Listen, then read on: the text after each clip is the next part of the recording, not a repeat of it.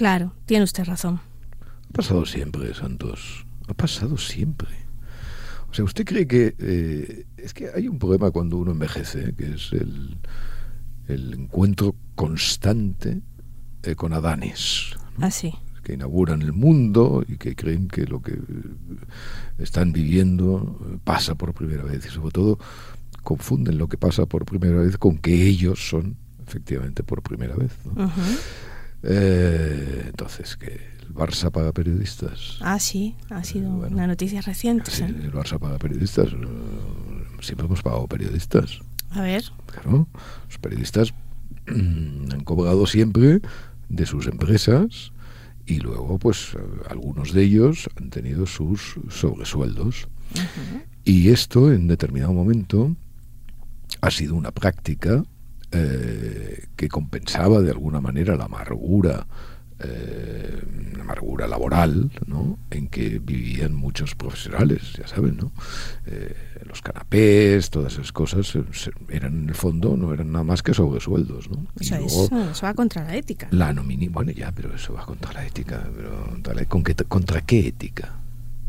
la, ética de la profesión. Claro, sí, sí, efectivamente. A pesar de que uno puede cobrar y seguir siendo un hombre honrado, ¿no?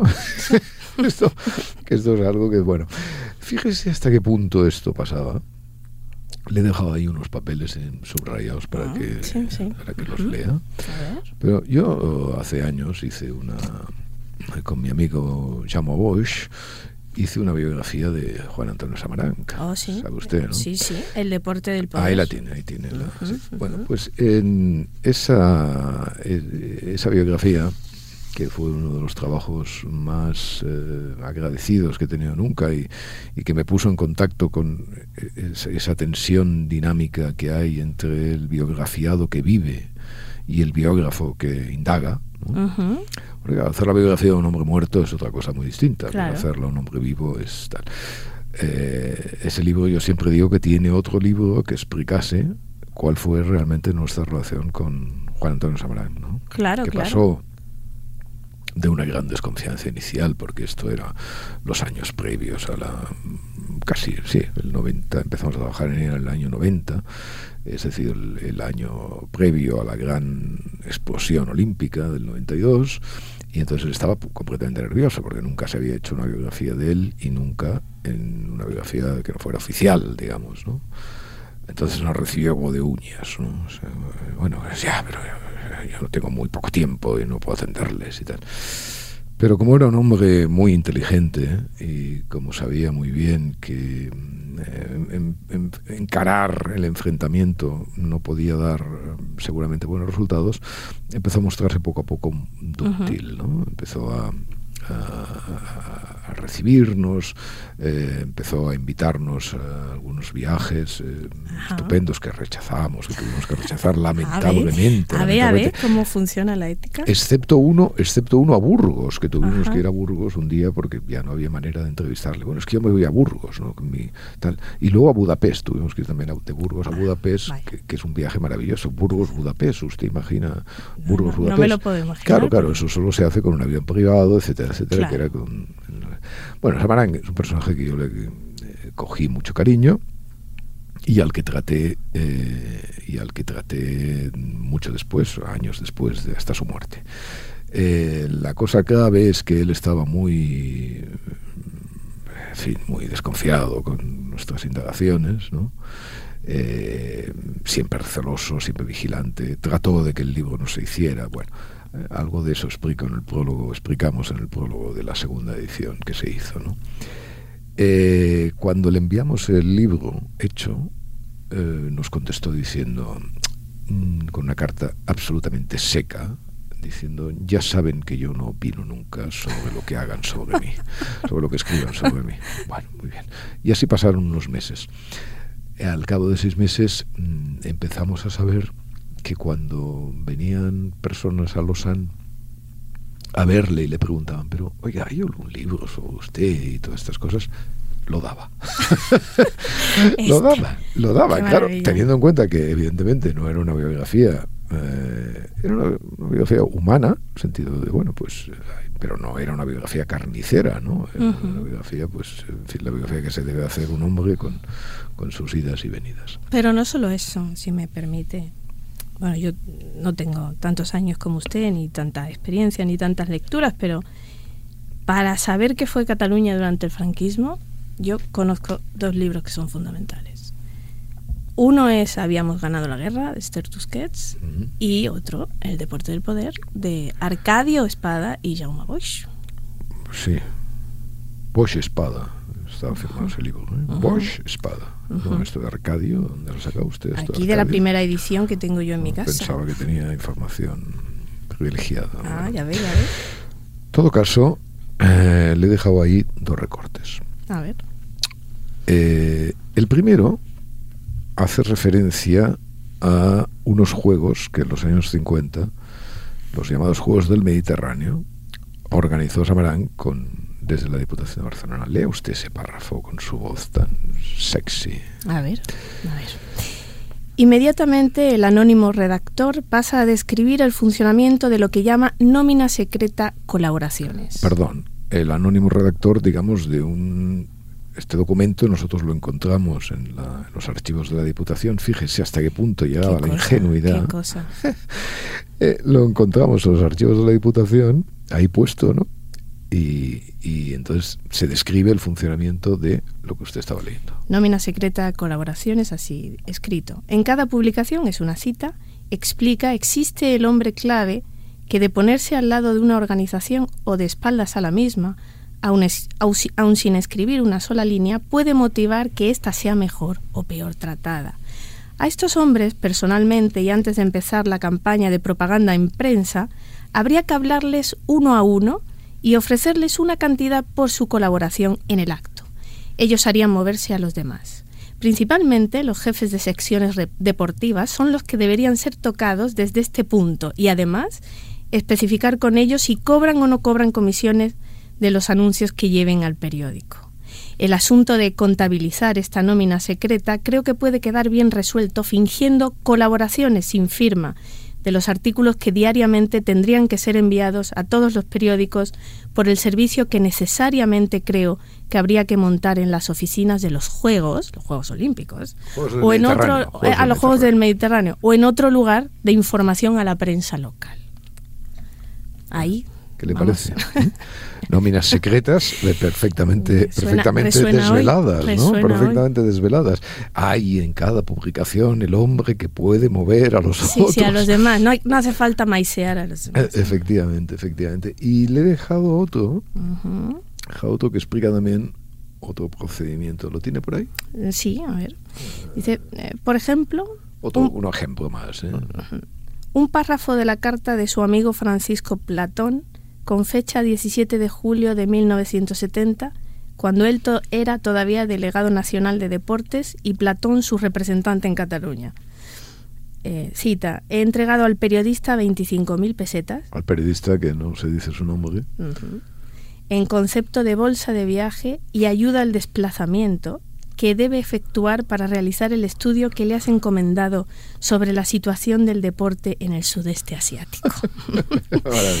y usted acaba, bueno, ustedes acaban diciendo, encomendaba estudios efectivamente, aunque fueran sobre el deporte en el sudeste asiático, u otorgaba bolsas de viaje para remotos campeonatos mundiales de remotas especialidades, siempre delicadamente, sin ofender y con perseverancia. Por supuesto. Eh, una de las gracias de de Juan Antonio Samarán fue que nunca, nunca humillaba, ni nunca hacía sentirse a los demás como esclavos de sus gratificaciones. ¿no? Hay anécdotas innumerables. ¿no? El periodista Carlos Mendo, eh, esta no es una historia de corrupción, ni mucho menos, sino una historia que detalla, eh, que detalla la sutileza y el control que Samarán llevaba sobre eh, la prensa ¿no? y sobre sus atenciones. Eh, una vez llegan a Londres y se encuentra el periodista Carlos Mendo. Carlos Mendo fue un periodista muy importante de, de este país, ¿no? el hombre de Fraga, entre otras cosas en aquel momento. Y, y, entonces eh, se encuentra Carlos Mendo, llegan los dos a, a, Londres y Carlos Mendo, horrorizado, horrorizado con esa histeria eh, de los que la histeria masculina es mucho peor que la, que la femenina, mucho peor. Estoy mucho de acuerdo, peor. estoy de acuerdo. Es una cosa terrible. ¿no? Y la histeria de los eh, masculina y de los animalistas, ¿no? Porque eh, Carlos Mendo lo que le pasó es que llega a Londres y entonces se encuentra a Samarán y Samarán lo ve completamente convulsionado. Es que hasta el 16 no me llega el perro porque lo tienen en cuarentena. ¿usted no podría hacerme alguna gestión? Hacer ninguna gestión, ¿qué quiere que le diga? Hombre, usted es un hombre importante, tal y. Bueno, efectivamente no, no pudo Samarán hacer ninguna gestión. Uh -huh. Pero se acordó, evidentemente, de la fecha. ¿Mm? Y el día 16 le llega a casa de Carlos Mendo un enorme paquete con un hueso gigantesco y una tarjeta que dice para de tu mejor amigo. Maravilloso. Así era este hombre. Por ¿Qué cierto, se lo pasó escribiendo este libro? Sí, me lo pasé estupendamente, la verdad. Fue Hay muy... unas cosas memorables como el retrato que, que hacen ustedes de Bibis Sarisax, ¿no? Ah, y esta pues... frase maravillosa de Bibis, if can't be good, be careful. careful. que le decía la madre, ¿no? Si no puede ser buena, sé cuidadosa. Esto le decía mamá. Mamá le decía a Bibis. Bueno, pero ahí hay una cosa fantástica en esto uh -huh. de eh, este Platón, uh -huh. este Platón era el íntimo amigo de, de Juan Antonio Samarán. Uh -huh. eh, por eso le tiene tanta confianza que le dice, etcétera, etcétera. Bueno, pues Bibis tiene con este Platón una eh, historia terrible, ¿no? que demostraba hasta qué punto esa mujer era gélida e implacable. Eh, se pelean al cabo de los años Samarán y Platón. Teóricamente porque Platón lo traiciona. Uh -huh. ¿no? Y entonces Vivis, cuando se lo cuenta, le dice a Juan Antonio, no volveré a saludar nunca más a Francisco Platón, porque donde está Francisco Platón a partir de ahora estará el aire. Demoledor, demoledor. ¿no? O sea, esa es, eh, esa es una anécdota eh, inolvidable, ¿no, Santos? Sí. Eh, lo es, lo es, lo es. Así se tratan las traiciones, como es natural. ¿no? Uh -huh. eh, pero bueno, ha pasado siempre. ¿vale? Uh -huh. Ha pasado siempre y eh, efectivamente eso no quiere decir, naturalmente, que tenga que pasar siempre. ¿no? Uh -huh. En el Madrid esas cosas... Hombre, pues claro, pues en el Madrid pues, han pasado exactamente lo mismo. ¿no? ¿Qué, qué, qué, cree? ¿Que yo porque sea del Madrid no voy a...? Pues, en fin, hombre, es muy significativo esto de que el Real Madrid sea el único el único equipo que no haya protestado ¿no? por, el, por el asunto este del Barcelona. Uh -huh, en fin, son, uh -huh. es como, no sé, cuando Superman contra Spiderman o algo así, ¿no? Crossover, sí. no nos vayamos a hacer daño, digamos. Murió Amancio. ¿Usted se acuerda sí, de Amancio? Sí, sí, claro, claro. Bueno, Amancio, ¿no? me, Amancio, era un gran jugador que hacía sufrir mucho, ¿no? Porque porque claro, era pasaba como este este Vinici, Vinicius, Vinicius. ¿no? que también hace sufrir mucho, porque claro, de, de 40 jugadas acaba una, pero claro, a lo mejor la que acaba es extraordinaria, en fin, el Madrid. ¿Usted siempre fue del Madrid o se hizo de grande, de adolescente? ¿Fue una herencia de su padre? Como... Bueno, es que no había más, más cosa en Cataluña, no hay otra manera de ser decente que hacerse del Madrid, ¿no? O sea, el Madrid es el segundo equipo de Cataluña y eso es algo fundamental. Yo siempre he contado esto, lo he contado infinidad de veces, pero eh, repitámoslo. Claro, me gusta, eh, verlo, cuestión, me gusta verlo. La cuestión de mi fanatismo moderado por el Real Madrid Club de Fútbol es que eh, eres básicamente estético, ¿no? Usted, cualquiera que haya visto las camisetas del Fútbol Club Barcelona, pues sabe perfectamente que nadie puede ser eh, miembro de esa cofradía, pero por razones puramente estéticas, el azul y el grana, en fin, una locura, ¿no? sin, ningún, sin ningún tal. En cambio, cuando salían los inmaculados, los inmaculados sobre el césped, eh, los inmaculados blancos, los inmaculados blancos verdes, tal. También fui del Betis. ¿Ah, sí? Sí, porque, Ah, mira, como mi padre. Mi padre era del Madrid, del Betis, del Recre, claro. Claro, claro, porque papá era del Betis, y entonces durante una época fui del Betis. Eh, eh, cuando era un jovencito correcto, eh, me gustaba mucho eso del Betisman que pierda. Pero claro, luego me pareció una cosa, una cosa como de, de Raúl Dahl, ¿no? Esto de esto de, de, la corrección política. Ah, Raúl Dahl, sí, sí, no. Que esto casi, casi, esto de man que pierda, pero bueno, no seas tan, no seas tan, tan tan absolutamente finito, ¿no? y tan absolutamente así bien bien puesto. Bueno, esto de Raúl Dahl, esto de ¿Qué le parece? ¿Qué le esto parece? Es, esto es esto es una cosa realmente eh, en fin, yo yo no, no tampoco quiero eh, vamos a ver. Eh, por cierto, ¿has visto la película? Eh, la, la, película sobre él, que es de ficción, que recrea su vida así, eh, eh, a Olivia o para oh, Olivia, su hija, ¿no? Su Olivia. Es una película sí. encantadora. Sí. Especialmente la primera, la primera parte, ¿no? Uh -huh. La primera parte de la película es eh, estupendo, bueno, y traza al, a lo que se ve, por lo que yo lo he leído, un relato bastante bastante verosímil de, de los demonios de, de, de los de demonios de este ¿no? hombre ¿no? Uh -huh. es que en la película ya hay alguna reflexión sobre las, eh, las prohibiciones ¿no? bueno sí lo que hay ahí es eh, es que escribes cuentos muy retorcidos ¿no? Sí. son, son historias maravillosas que a, a, todos se nos ha quedado desde que les gusta mucho a los niños como es natural y que tal. bueno entonces esto de la cancelación de Dal uh -huh. ¿no? por en fin utilizar la eh, a mí lo que, me, lo que me hace pensar, y me gusta muchísimo, primero, ¿qué es lo que se cancela? Uh -huh. ¿No? Por ejemplo, se cancelan los gordos. Sí, las calvas. ¿no? Las brujas, no sé ahora mismo qué será la bruja principal que aparece calva, pues no sé qué será ahora. Bueno, no sé, pero vamos a lo de los gordos. Sí, sí, sí. Los gordos los gordos que, claro, igual se, se, se, deberían cancelar los gordos que los súper delgados, ¿no? Quizá, ¿no? O sea, palillo, ¿no? O sea, piernas de alambre, en fin, estas cosas, ¿no? Eh, pero bueno, los gordos. El gordo se cancela. Entonces, claro, yo cuando examino en mi, en mi infancia, ¿no? En las uh, humillaciones que podían sufrir los gordos, eran bueno, humillaciones muy benévolas. Es decir, mira al gordito. ¿Eh? O mira la gordita. Bueno, quizás las mujeres ahí tengan una eh, visión distinta. ¿eh?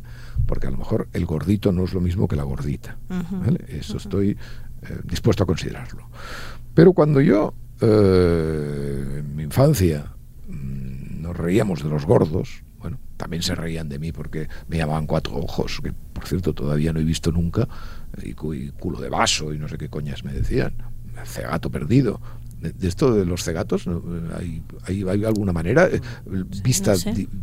vista alternativa o, o, o, o, no sé, o, nebulosa vivaz, o en fin, alguna cosa tal. Bueno, no, lo digo porque voy a reivindicar yo, yo mis características, tanto la de cegato como la de neandertal, ya sabe usted que quiero, en fin, reivindicarlas algún día, porque mm. claro, para vivir de alguna identidad, pues vivamos. Yo creo que sí, va a tener cabida. Volvamos a los gordos. Eh, volvamos a los gordos. Efectivamente, nos reíamos de los gordos. ¿vale? Y la gente se ríe de todo lo que se desvía de la, de la normalidad. Y por eso los niños y los adolescentes quieren ser lo más normales posible. No quieren ser lo, lo más anormales. O sea, el, el, grupo, la adolescencia y tal, es la manada. ¿eh? Uh -huh. ¿Por qué? Porque nadie quiere salir del grupo. Cuando alguien, por alguna característica física o psicológica, sale del grupo, se produce naturalmente un poema, ¿no? Se produce un poema. Un poema, pero un poema benigno, ¿eh? Un poema benigno, un poema que afecta a cuatro burlas, a cuatro risas, etcétera, etcétera. Yo me pregunto hoy, yo me pregunto hoy, ¿hasta qué punto el acento, el acento en la protección del gordo no empeora las cosas. Bueno, aparte de que estar con sobrepeso es insano. Bueno, no, pero olvidémonos de esto. Claro que es insano, etcétera, etcétera. Pero olvidemos, o sea, el, la raíz de la, del eufemismo y de la corrección política y de la protección de, cualquier disidencia estética o ética ¿eh? en la adolescencia, en la juventud, etcétera, etcétera. Lo que yo me pregunto, lo que yo me pregunto es si esto no es en realidad una forma de discriminación y de conflicto mayor. Ya. O sea, especialmente en los casos, insisto, benignos, ¿no? O sea, en los casos del gordo o de la gorda. ¿eh? Bueno, bien, bien. Es verdad que ahora pues eh, eh, se puede añadir Instagram, todas las exhibiciones de las de las teenagers, de, etcétera. Sí, sí, todo lo que quieras. Pero en realidad cuando estamos protegiendo, no solamente estamos sobreprotegiendo, como se dice, ¿eh? Eh, y, por lo tanto poniendo una especie de aduana entre eh, el mundo y la persona afectada. Y, con todas esas consecuencias que siempre se dice de que, bueno, claro, pero es que si dejamos a los pobrecitos niños em, así súper protegidos cuando salgan a la intemperie, los atizará el vendaval de la vida. Bueno, por supuesto. ¿eh? por supuesto, a pesar de que yo ya estoy por pensar que a lo mejor esa cápsula en algunos dura toda la vida, hasta la tumba, ¿no? Los, encapsulan y ya, pues... Pero bueno, aparte de eso, que parece lo más obvio, aparte de eso, no, es que yo lo que creo es que eh, la protección y el cuidado y el envoltorio y la prohibición y todo eso al propio sujeto al propio sujeto, al propio gordo, digamos, yo lo que me pregunto es si no acaba de perjudicarle más. Es probable. al gordo y a todos nosotros. Casi más ofensivo de todas maneras, más que las calvas y los gordos, que quiten los gordos y las calvas, es que eh, ya Matilda, por ejemplo, ya no lea a Conrad o a Kipling y ahora la pongan a leer a Hemingway o a Jane Austen. ¿Quién ha decidido que bueno, pero lo de, Kipling, lo de Kipling no lo entiendo porque le llaman fascista en muchos tal, pero lo de Hemingway y, y, con lo de Hemingway por Conrad, bueno, eso no tal. Es un gran momento para los libreros de viejo. Ah, por supuesto, van a valer muchísimo. Mi amigo, mi amigo Sergio Campos sí. está feliz con estas cosas, claro, se dedica a ese negocio. Y entonces, claro, esas ediciones, claro, donde se protege, ¿no? Y luego hay otra cuestión muy interesante en este asunto, que me gusta mucho, porque he tenido con ellos siempre, eh, o casi siempre, delicadísimos tratos, especialmente con los herederos de, de Josep Pla, eh, que son los herederos, ¿no? Porque claro, a ver, todo esto lo han hecho los herederos. O sea, lo han hecho esas personas que, eh, naturalmente, hacen un negocio con la obra de, del autor. ¿no? Entonces ellos se han pregado a esos cambios, seguramente, bueno, seguramente no, seguro, ¿no? Porque Netflix... Creo, ah, eh, entender que ellos vendieron los derechos que ni siquiera tienen ya... Eh, es como una sociedad la que la que gestiona todo esto. Bueno, sí, pero esa sociedad, de alguna manera, eh, los, los derechos de autor alguien los debe cobrar, ¿no? Sí, sí. Pues los que cobren, los representantes en vida de ese, de ese autor, que yo no sé quiénes son en el caso este, porque no, lo conozco en detalle, pero, eh, claro, estos tipos son los que, o sea, eso es como si son ellos los que admiten la censura, la censura de su tal, simplemente por negocio. Pero es una historia maravillosa porque eh, demuestra que la corrección se ha convertido en un negocio. Completamente. O sea, en un negocio ético. ¿eh? O sea, un negocio que juega con la ética, con la coartada de la ética, ¿no? Para que, en fin, etcétera, etcétera, Kipling, gordos. Así es, así ¿eh? es. Y a cobrar. Exacto. Siempre a cobrar, como el Barça.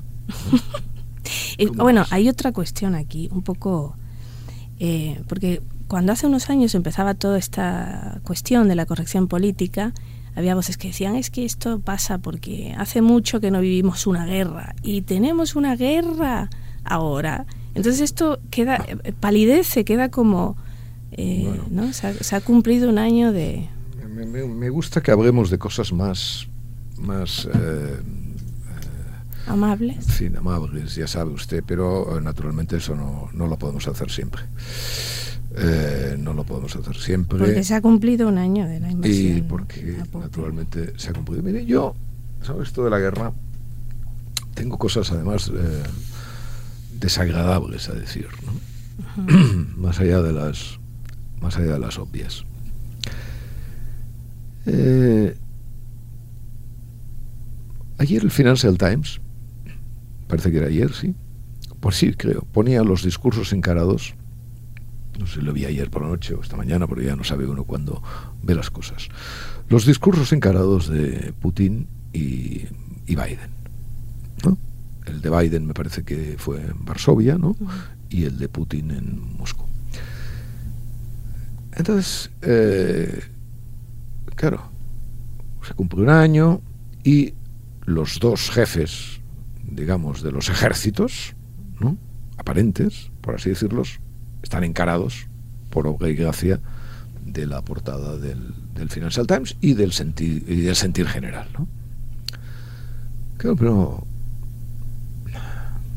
piénselo. Hay una cuestión un poco como obscena en esto.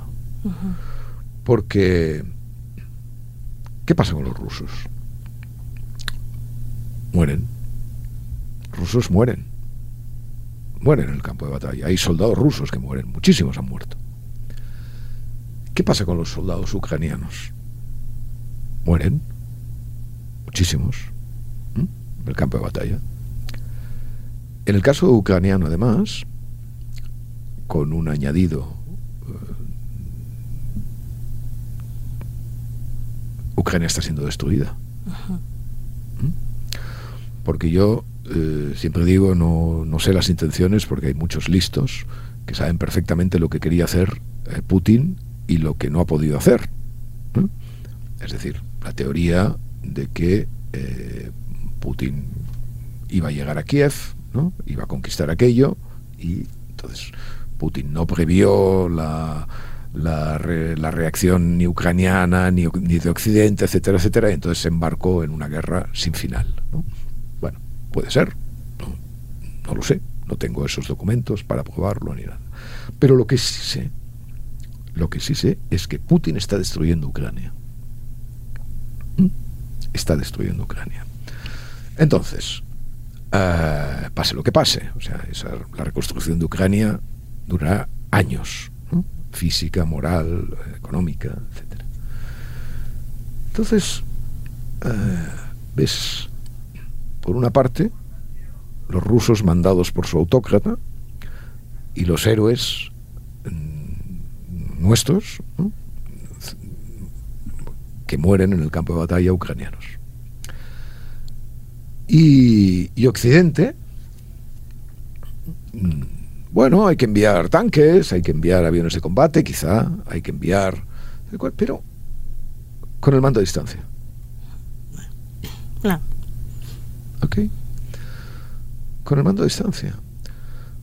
Porque hay una contradicción esencial en todo este asunto. Si esta es nuestra guerra, si efectivamente estamos librando los occidentales una guerra, si Occidente está librando una guerra por la libertad, por Europa, por la democracia, por, la, por el antiexpansionismo, contra el nacionalismo, contra, eh, contra, bueno, contra eso, hablábamos antes de la corrección política, el discurso, el discurso de Putin ayer, todos, todos estos, todos estos contra la homosexualidad, todos estos, todos estos y estas, ¿eh? Todos estos y estas que dicen, no, esto es la guerra cultural, o, incluso José María Aznar, que el otro día en una entrevista con el periódico, dice, no, esto de la guerra cultural no tiene ninguna importancia, no, no, tiene, ninguna importancia, van diciendo, dice, no tiene ninguna importancia. Bueno, pues el tenebroso discurso de Putin contra la comunidad LGTBI, etcétera, eh, contra los homosexuales, contra, en fin, eso es, eso es para echarse a temblar. Bueno, pues estamos librando una guerra contra todo eso. Contra el nacionalismo, contra la reacción, contra lo peor, como... En fin, Putin es, en estos momentos lo peor. Con el mando a distancia. Estamos mandando a que mueran por delegación. Bueno, como en la Primera Guerra Mundial, un poco también. Bueno, pero en la Primera Guerra Mundial mandábamos, mandábamos soldados. Sí, eso sí. Claro, Sí. pero entonces, hombre, eh, no, no, en fin, me procuro chuparme lo menos posible el dedo, ¿no? Ya sé los enormes problemas de, de mandar soldados eh, eh, a morir en el campo de batalla y las opiniones occidentales y hasta qué punto se resquebrajaría si ya se está resquebrajando en buena parte de las sociedades ese, esto, esto, esto de Ucrania está durando mucho, qué tal, que no sé qué. Eh, imaginemos si encima nos retornan nos retornan eh, Cadáveres. Pero claro, usted, por ejemplo, compare, compare. Las razones por las que mandábamos soldados a morir en Vietnam con las razones por las que mandamos por las que no mandamos soldados ni de América ni de ningún otro país europeo a morir Aquí en Ucrania. Hombre, eh, parece que la amenaza, bueno, sí, la expansión del comunismo en el sudeste asiático y todas estas cosas, evidentemente, el discurso de los 70 y todo lo que usted quiera, pero si realmente la amenaza del expansionismo ruso es una amenaza eh, tal como en Occidente se plantea, de, de- de orden militar, de orden y de orden moral también, cultural. ¿eh? Bueno, eh, ¿cómo es posible que los ucranianos estén, estén eh, luchando solos? Esto, evidentemente, esto no a- apenas aparece en el, en el discurso el discurso occidental y supongo que tampoco no estoy por supuesto al, caso de la, de la conversación ucraniana sobre estos particulares ¿no? si es que esa conversación se produce y en qué términos pero pero evidentemente a mí hay un punto de obscenidad en todas estas eh, arengas ¿no? más o menos arengas que eh, cíclicamente y aprovechando cualquier oportunidad, pues Biden, eh, nuestros eh, alemanes, nuestros franceses, nuestros británicos y tal, eh, sí, luchen, sí, les enviaremos armas. Bueno, ya, luchen, les enviaremos armas. Pero claro, pero es que mm, es que a lo mejor necesitamos eh, alguna cosa más que armas, ¿no? A lo mejor necesitamos un compromiso que consista en, llevar hombres, ¿eh? en llevar hombres.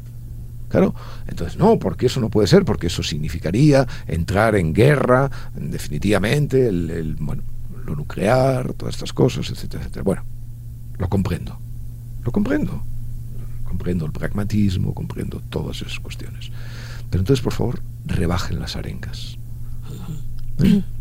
Entonces, rebajen las arengas, digan, enviamos armas, enviamos tal y cual, pero no, no, no esté usted actuando de comandante en jefe de un ejército que no existe.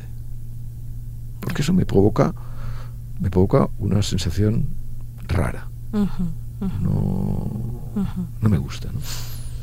Y luego otra cosa. Eh, esta es una guerra extraña eh, en, en muchos sentidos. Yo creo que escribí hace tiempo que era, me parecía una operación básicamente de terrorismo una operación de terrorismo de terrorismo de Estado ¿no? Eh, terrorismo en el sentido más brutal que haya vivido yo creo el mundo. Por lo menos Occidente desde, desde la- el final de la Segunda Guerra Mundial ¿no? Eh, porque esa destrucción ¿no? O sea, esa destrucción sistemática ¿no? de la vida. O sea, nosotros sabemos mucho de terrorismo, como usted, como usted sabe, ¿no? Hemos padecido eso, ¿no? Pero claro, lo hemos padecido en una proporción, en una escala, ¿no? O sea, el coche bomba, el tiro en la nuca, tal cual, no lo hemos padecido al nivel del dron, por así decirlo. Y eso también es, es algo que llevo con, con cierto drama. Día, por cierto, estuve con estuve presentando el libro este, no sé si lo conoce, de, hablando de terrorismo, de, de Carmen Ladrón. Eh, no, no lo he leído, pero he, leído lo que usted ha escrito sobre ese libro, sí. Bueno, ese libro... mm, ah, se me seca la garganta. ese libro pertenece a, al género por antonomasia de la literatura, que es el registro. la gente se cree que la literatura no, la literatura es registro. Y, por lo tanto es un registro, es un registro de, de, gentes que murieron a manos de lo que ella llama el terrorismo de extrema izquierda. Tiene ese pequeño punto de incertidumbre el título, porque, claro, el terrorismo de extrema izquierda también es ETA. Claro. Ah. Pero bueno, eh, ya explicamos cómo ETA pues, eh, tenía su libro, el de Vidas Rotas, y, que hizo Florencio. Domínguez, Florencio Domínguez. Eh, bueno, pues, pero en fin, el título es desafortunado y tal, pero el libro es, en fin, de esos libros imprescindibles. ¿no? El terrorismo, digamos, de los que no mató ETA, el terrorismo izquierdista de los que no mató ETA, porque luego hay una pequeña parte, pequeña, ¿eh? de terrorismo de eso que llaman la extrema derecha. Y digo que llaman la extrema derecha porque a ese terrorismo de extrema derecha no le llaman nacionalista, cuando realmente sería más lógico llamarlo nacionalista que de extrema derecha, porque, en fin, lo único que querían era que España es una grande y libre, ¿no? Bueno, entonces, ese, ese, en la presentación del libro remarcamos mucho una cuestión que a mí me parece fundamental. ¿Usted sabe cuántas víctimas del grapo hay en España? En total, eh, 100 menos. Por ahí, 93. O sea, acertado usted. Eh, esa pregunta, si se la hago a gente menos inteligente y documentada que usted, no la, no, la acertaría casi nadie. Mire, el Grapo es el eh, es el tercer grupo terrorista en muertos de Europa. Bastante. Detrás de eh, el IRA y ETA. Claro, Ahora piense usted una cosa. ¿Ha visto usted muchas series sobre el Grapo? No. ¿Netflix? Nada. ¿HBO? No. ¿Usted cree que si a un, uno cualquiera en la calle le preguntamos, oiga, pero ¿qué fue más importante? Eh, ¿Las Brigadas Rojas o el Grapo? ¿Quién mató más? Dirían las Brigadas Rojas. Brigadas Rojas, tal igual. Bader Meinhof, la, banda. Eso es, la Bader. La Bader Meinhof grupos terroristas de gran prestigio, ¿eh? prestigio siniestro y asesino. Eh, el Grapo no. El Grapo mató tres veces más que cualquiera de esos grupos. ¿vale? A Bader-Meinhof parece que están entre 20 y 30 los dos, eh, según comentaron comentaron ayer, en el, comentaron el otro día en, la, en, la, en la presentación. yo di una explicación malvada de esto, malvada relativamente. ¿eh? Últimamente, por razones que no desvelaré todavía, eh, he estado leyendo periódicos de mi juventud. Y fundamentalmente el diario que marcó mi juventud, que fue el diario El País, como todo el mundo sabe.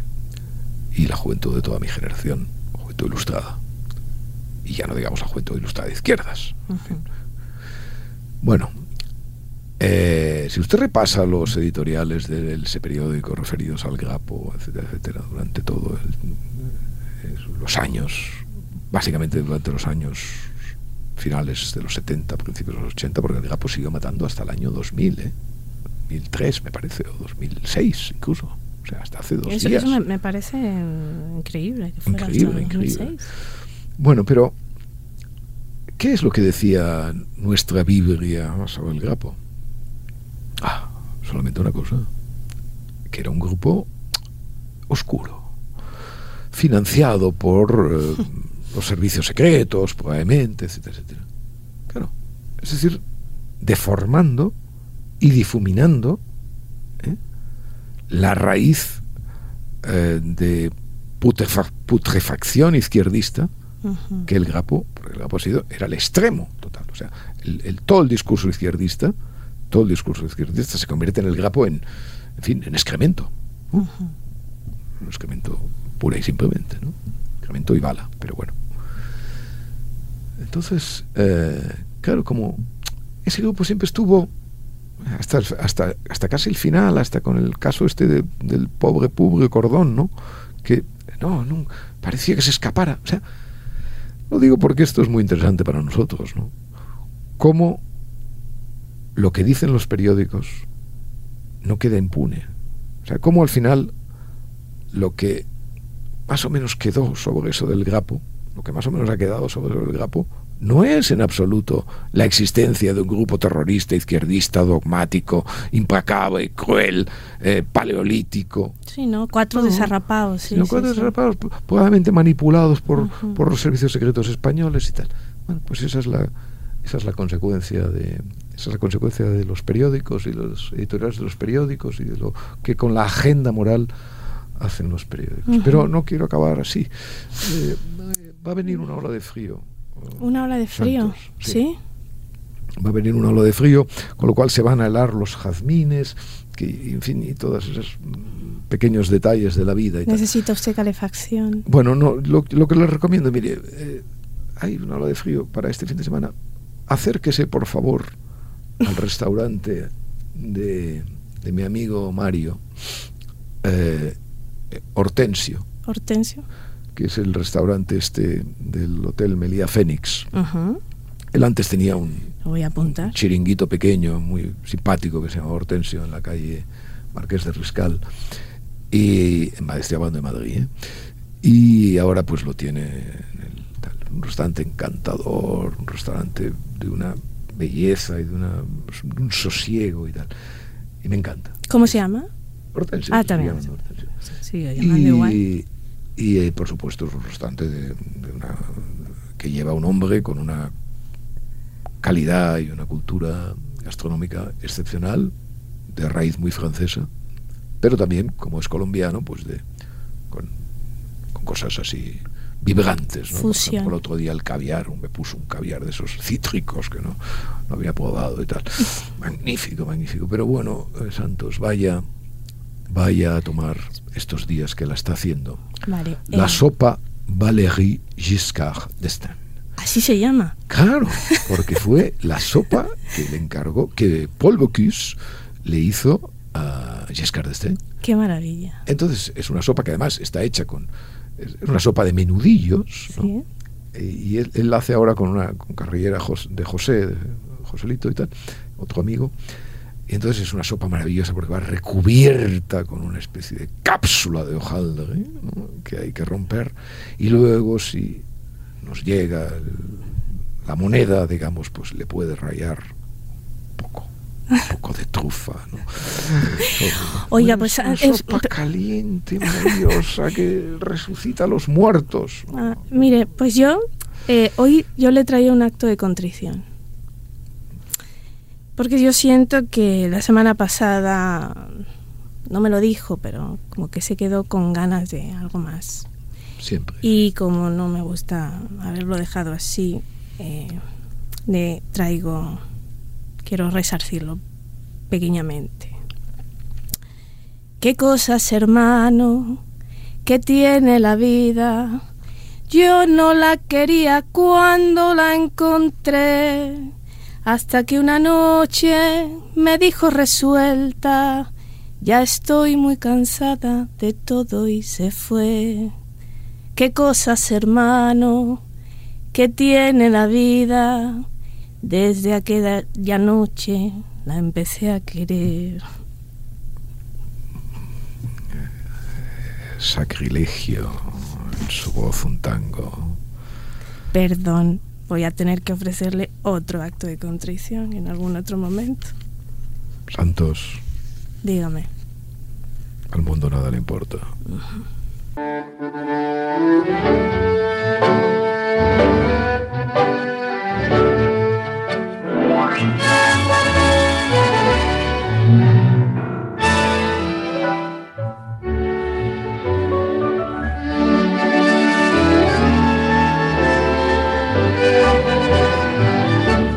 Podcast de Arcadia Espada y El Mundo con la colaboración de Yaiza Santos.